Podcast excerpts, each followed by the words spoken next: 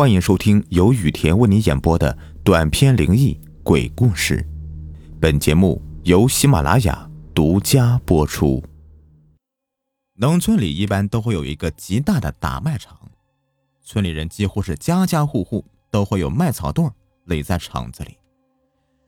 这是一个有百十户人家的村子，每家一个大大的麦草垛，排列的整齐划一，给人一种浓烈的乡土气息。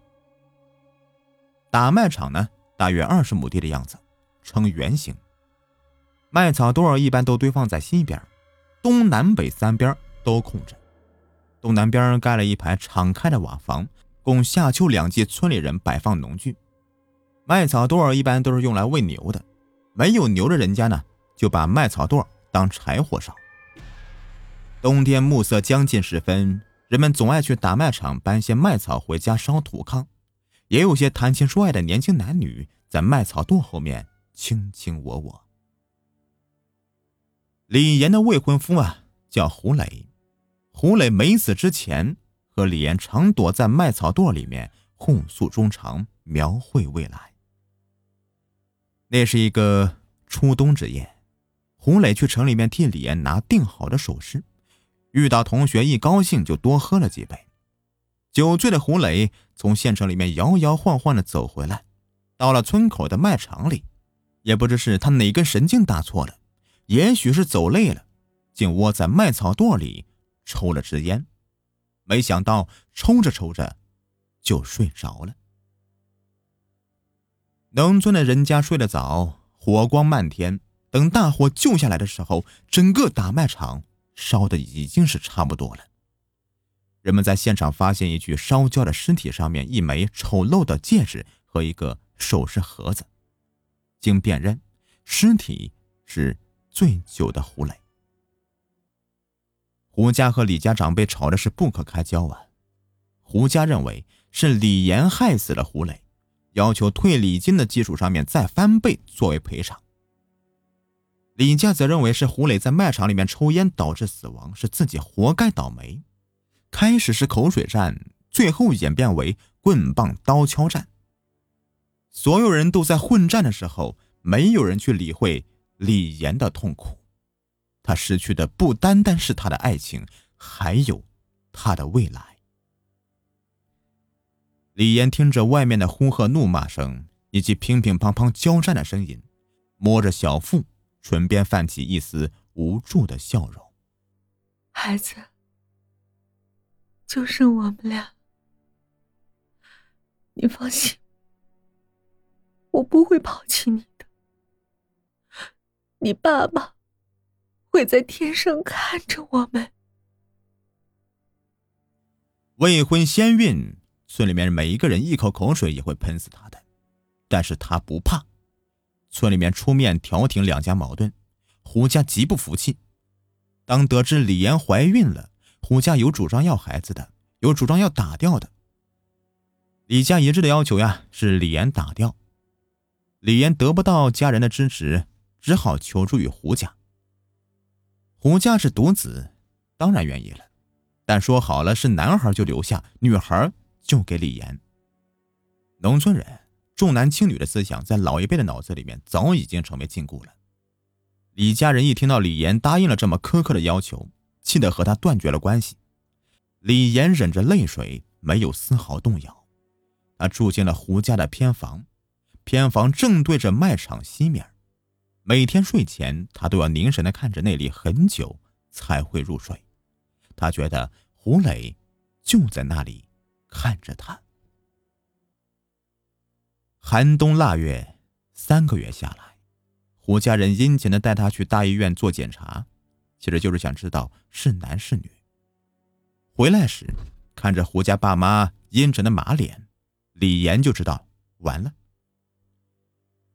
回到偏房，胡家妈妈最后一次走进来，颇有同情的劝他：“哎，李岩呐，实不瞒你，是个丫头。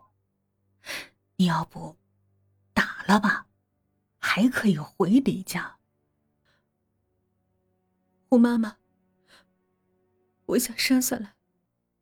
李岩斩钉截铁的说道，眼神望着窗外，哎，那随你便吧，但你要知道，一个人养孩子可不容易。胡妈知道李岩的固执，也不再劝说了，只是转身就走。这一天之后，李岩的苦难就开始了。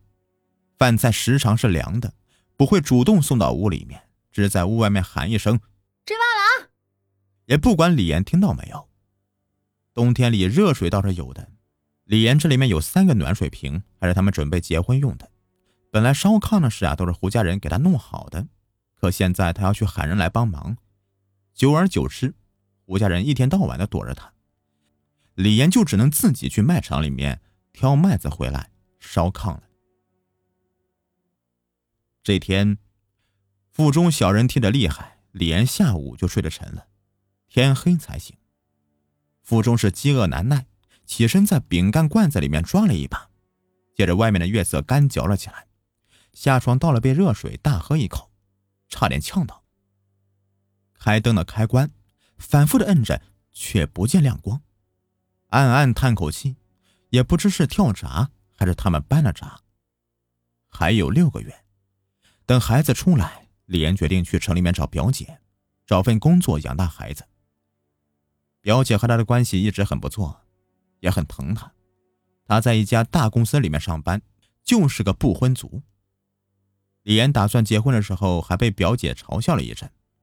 要是有部手机，就可以联系表姐了。可是他之前说要去外地工作半年，算算日子也快了。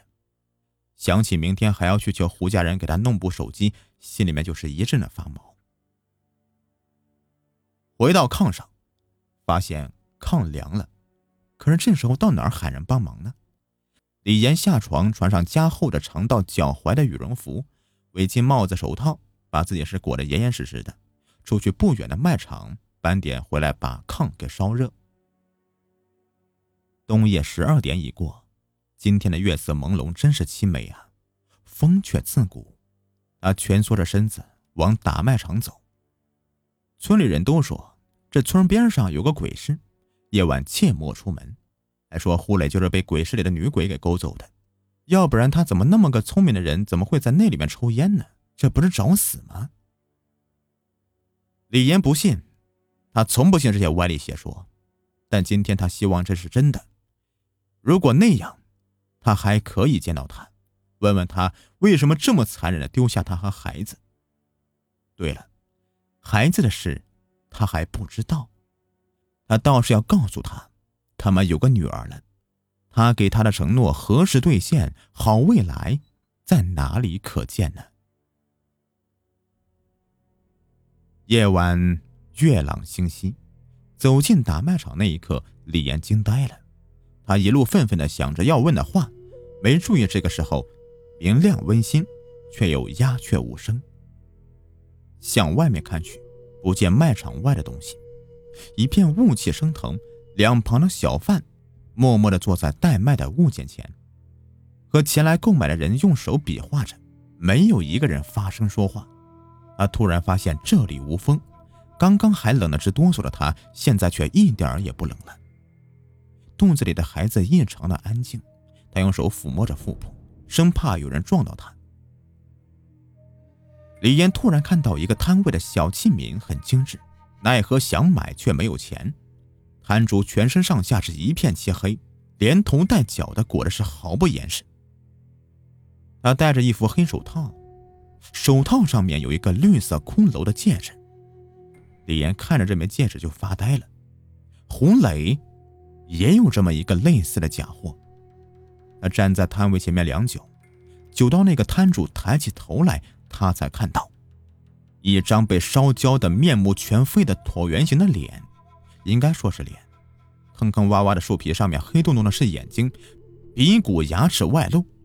李岩因为离得距离近，最终被吓得没发出一声，两眼一翻就倒了下去。摊主戴上风帽遮住整张脸孔，犹豫了一下，绕过前面抱起倒下的李岩，旋风一过，麦草垛上又恢复了一片黑暗。第二天。胡家人就在中午的时候发现李岩不见了，什么都没带走，只穿了自己的衣服，桌子上残留着饼干渣子和半杯水，就开始四处寻找。第三日，李岩醒来的时候，躺在偏房的炕上，炕上暖烘烘的，他脑子暂时性的短路了。对于一个受过九年义务教育熏陶过的文化人，他无法相信鬼神之说，可是偏又找不到一个合理的解释。他昨天晚上到底见过什么？身处何处？又为何记得这般清晰呢？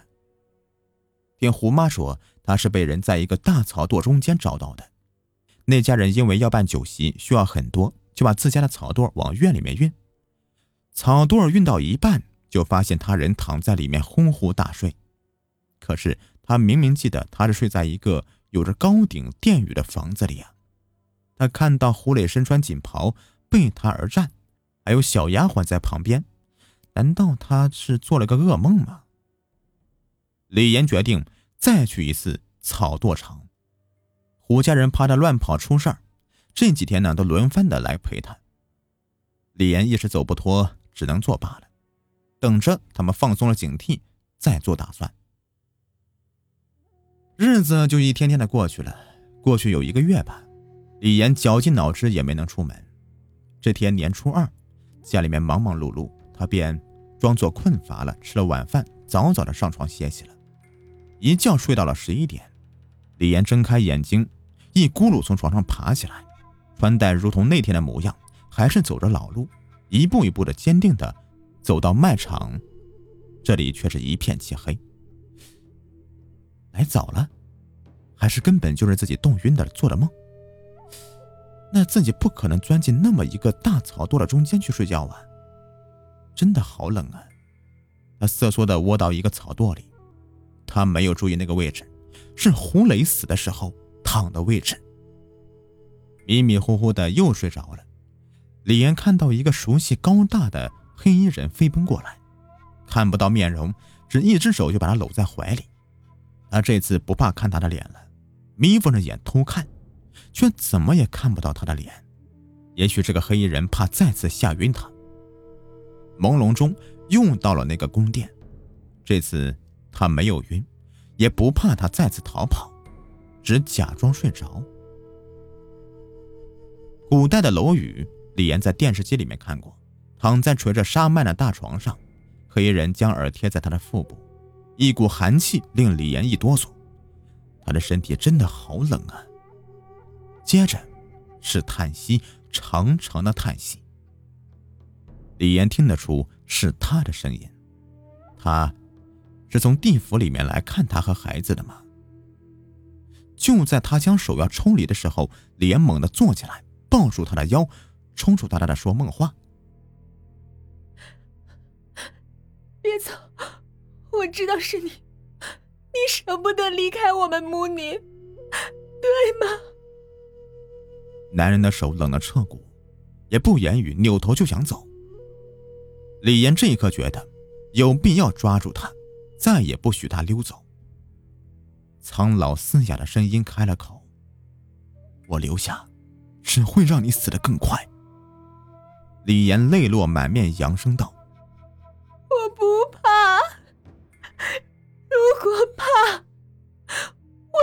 就走了，孩子，你还要留下吗？暗哑的声音里流露着不舍。李岩顿了顿，眨眨眼睛，让眼泪滚在眼窝里。要，都要。一个人，心不能太贪。我不贪心。你只要陪着我，到生完孩子。李岩考虑着，再三哽咽的说道：“他知道他已非人类了，是不是他死了就可以和他在一起了？你别胡思乱想，好好休息。”嘶哑的声音再次响起，这次他果断的抽离身体，转瞬间就不见了。李岩大声喊道。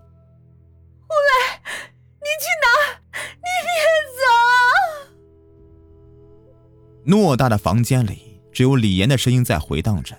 他知道胡磊已经不再是他的胡磊了。第二天，李岩醒来仍旧躺在偏房里，似乎他从未出去过。他一度怀疑是自己的脑子出了问题，可他偏不信这个邪，还是一有机会就半夜溜出去，在那个草垛处等他。果然还是如前一次一样，男人如天神般降临，将他带进那个大殿里，安然入睡。虽然每次李岩说着不同的话，他只是叫他好好休息，然后离开。李岩在别人的眼里就是产前忧郁症的表现，他时常在白天里呆坐在窗前，很少同人交流，因为他心中藏着那个秘密。就这样每天重复着相同的事情，还有两个余月，孩子就要降临了。那次夜里，李岩去草垛的时候，不小心跑着急了，摔了一跤。这时候已经到了初夏，穿的衣服都很少，不像冬天穿的多，摔一跤还有隔着厚棉衣呢。当时鬼使神差的，竟然爬起来了，除了肚子有些痛，其他倒没有什么大碍。他到了老地方，坐在草垛上面喘着气，肚子大了，走路快一点都觉得累。这一次他等了好久，也没见到他男人出现，心中不由得焦急起来，来来回回的在厂子里面走了好几遍，还不见起雾，不起雾，胡磊就不会出现。胡磊答应过他。要陪他孩子生出来。胡磊披着黑色斗篷，在黑暗处，黑洞洞的眼睛里射出蓝光，跟着他的身影来回移动，手上的骷髅戒指幻化出一只全身黑色的鸟，停在他的肩头，开口说起人话来，一如他苍老嘶哑的声音说：“走吧，不要再留恋人间了，你在人间逗留越久。”就越舍不得离开，今夜他就会产子，你早点去投胎，或许还赶得上。”胡磊说道，“我想去和他告个别。”大鸟的声音突然变得尖细。“告完别，你会更加不舍。你不该带他回来，等冥王知道了，一切都来不及了。走吧。”如果你不想去投胎，还有一条路。什么？无常的位置比较适合你，可以去争取一下。也许以后你还可以常常上来看他。那要多久他才会退位啊？让我顶这个位置？按你的表现了，这条路不好走，还是去投胎吧。去找个好人家，记得以后别贪小便宜了，什么好东西都往手上带。大鸟用嘴理了理羽毛，胡磊怒道：“都是你这个戒指害了我。”大鸟说道：“每个人的路都是自己决定的，自己愿意走的，你要为自己的行为负责。”胡雷想起这枚骷髅戒指。出处是那场大火前的三个月，他和老同学逛古董一条街，听说那里的古董货真价实，就想买回来给李岩做个纪念。奈何女人的首饰都很贵，偏有一枚丑陋的骷髅戒指躺在一堆低价的玉器里，他不由自主地摸了一下，骷髅似乎闪了闪。胡磊就问老板多少钱，老板说一百块钱就可以了。他也不知道老板是不是在忽悠他。就想着不贵，甩了一张百元大钞，戴上戒指就走了。同学还嘲笑他花一百大洋买这么个丑陋的玩意儿，真不值。当时他什么也没有说，但是自从戴上骷髅戒指以后，生意越发的顺风顺水，三个月抵上人家三年赚的。只是失火那天，和同学吃饭不小心划破了中指，血流到了骷髅戒指上面，染红血的变得黑亮起来。那天，他就喝多了，然后就被无缘无故的烧死在卖场里。鸟继续说道：“时间不多了，要去告别就快点儿。”说完，化成青烟就消失了。胡磊手上的骷髅戒指黑的是明艳动人，他犹豫了半晌，还是冲出了黑暗，手摸一摸脸，一张漂亮的面孔就出现了。这是骷髅戒指。给他的人皮。李岩打着瞌睡，头点着，一有声音，立马抬起头，来回的看着。胡磊到他面前，轻轻的抱起他，他霍的抬起头，笑着说：“你怎么这么晚才来啊？”语气温柔娇憨。吴磊面无表情的拉开头罩，贪婪的看着他的笑。李岩毫不吃惊：“我已经不怕你的脸了，不用戴面具。”胡磊压低的声音在他心上鼓动着。敲着他的心也跟着跳得极不规律。李岩，是我对不起你，我要，我要以后你要好好活着，照顾好儿子，把他当成我。李岩揪住他胸口的衣服，嘶吼着：“你不要我们了！你告诉我，这几个月的事情，到底是我神经错乱，还是你真的回来了？你说，你说。”这到底是怎么一回事？胡磊任他的眼泪鼻涕倒在怀里面摇晃他的身体。你早知道我不是人，要不是你误闯鬼市，我怕你出事，我也就不会出现了。都是他引起的。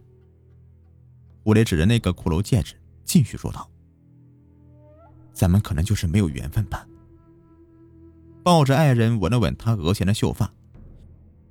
骗人！我不，那扔了他，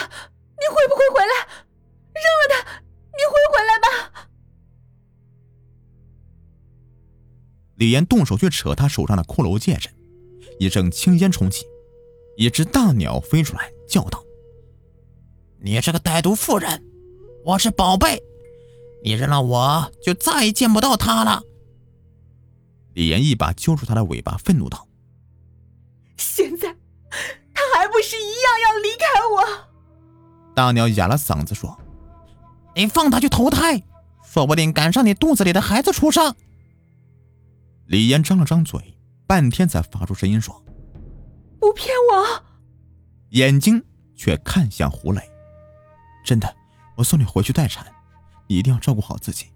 我不在的时候。”胡磊空洞的眼睛里面流出两行清泪来，嘴角贴在他的唇上。留下些许唇印。天快亮了，李岩从床上疼醒了，他知道他要生了，忍着痛下床去对面的屋子里面喊胡爸胡妈。这下整个胡家都知道李岩是提前生产了，都说早产的多半是男孩。来不及去医院了，胡妈就喊了赤脚医生过来。